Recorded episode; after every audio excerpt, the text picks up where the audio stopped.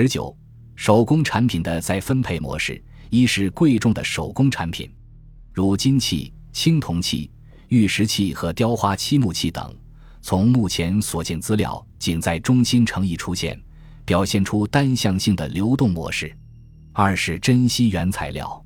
如铜、锡、铅、金、玉等资源的流向，其中出产在属地的，呈单向性的流往中心城邑；不产于属地的，则以供纳或交换等形式，呈单向或双向性的流往中心城邑。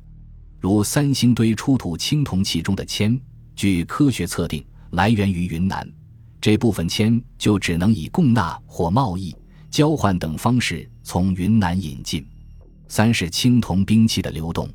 三星堆文化时期，三星堆遗址以外各地所发现的属式兵器，在发现地点均无铸铜作坊的遗迹，而在三星堆遗址却发现大量铸铜的干锅和铸出铜器后取出的模具碎块。以及大量熔炼青铜器后遗留下来的炼渣，表明三星堆遗址有大型青铜器作坊和工厂。这些现象可以说明，包括兵器在内的金属军事装备，在古蜀王国是由中心城邑直接流向次级城邑或各个军事据点的，属于单向性的流动模式。四是大型礼器群的流动，仅仅出现在核心统治集团所在的三星堆古城，分布范围极为有限。其成品的制作也在这座古王城内部，或部分来源于次级城邑，呈现为封闭式、单向性的流动模式。赋予特殊用途的自然资源的再分配模式，这类自然资源主要是大自然及其普通的次品，例如土、石、木材等。由于这类自然资源可以充作各种各样的建筑材料，所以也被赋予了某种权力的成分。据史书记载。在成都平原古蜀王国的故土上，分布着数量众多的巨石，这就是为专家们所盛称的大石文化遗迹。这些大石文化来源于蜀人对其先民及其居住环境的怀念，被作为宗教上的纪念性建筑耸立在成都平原古蜀王国故土各处。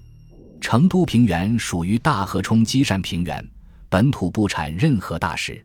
作为古蜀王国大石文化建筑材料的巨石，都是从邛崃山开采，经过千辛万苦运输到成都平原，再立于各地的。这种流动是一种单向性的流动模式。另外，还有不少海洋生物资源，例如在三星堆一、二号祭祀坑内出土的大量海贝。这些海贝的原产地主要在印度洋和南海的深水海域。他们被古蜀王国的权贵们充作财富的象征和垄断对外贸易的标志，也是古代东南亚和南亚次大陆的通用货币。海贝的发现，表明古蜀王国权贵们对于外贸及其手段的占有掌控，这也是一种互动双向性的物资流动模式。在分配模式体现着生产、消费、交换、分配体系的全过程及其运作机制。古蜀王国的再分配模式，据上所述，大体上可以归结为三种结构：一种是各自级聚落或民间广泛的互惠性交换或贸易；对于这种结构，我们这里不多做分析论述；二是各种物资从次级聚落向中心城邑单向性流动和高度汇聚，主要物资种类有食物、贵重手工产品、奢侈品、艺术品。尤其是赋予王权权威和神权威严，以及具有重大战略意义的自然资源和物资；三是从中心城邑反向流动于次级聚落和军事据点的单向性流动，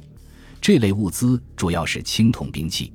第二类物资流动的大规模化及其在中心城邑的集中化所表现出来的高度社会控制，与第三类物资的反向流动模式所表明的对专职暴力机构的控制。说明古蜀王国的王权行使范围和程度都已远远超出酋邦制组织的酋长权力，达到国家政权的水平。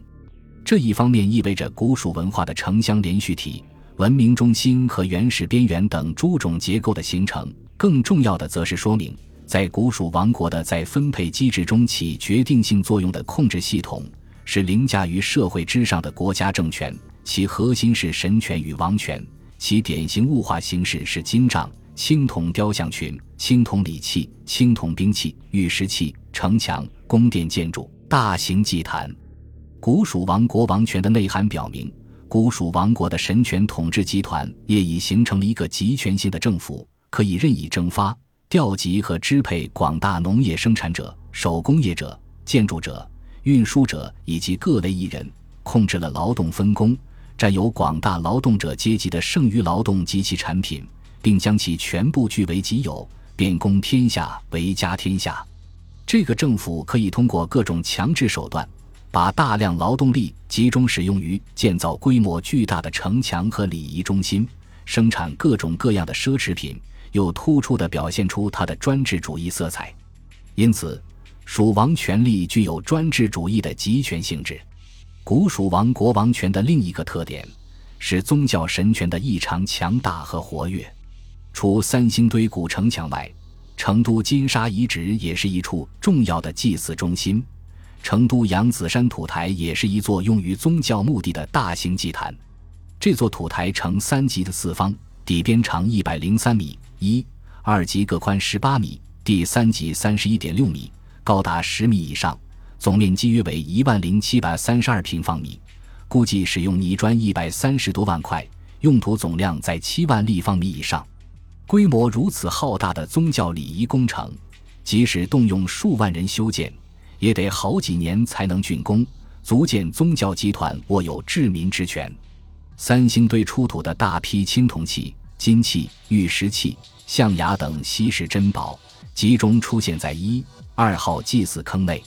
也充分显示出宗教神权的统治地位。因此，古蜀王国实质上是一个实行神权政治的国家，政教合一，王权正是在神权外衣的掩盖之下。对广大劳动者阶级实施严酷的阶级统治的。感谢您的收听，本集已经播讲完毕。喜欢请订阅专辑，关注主播主页，更多精彩内容等着你。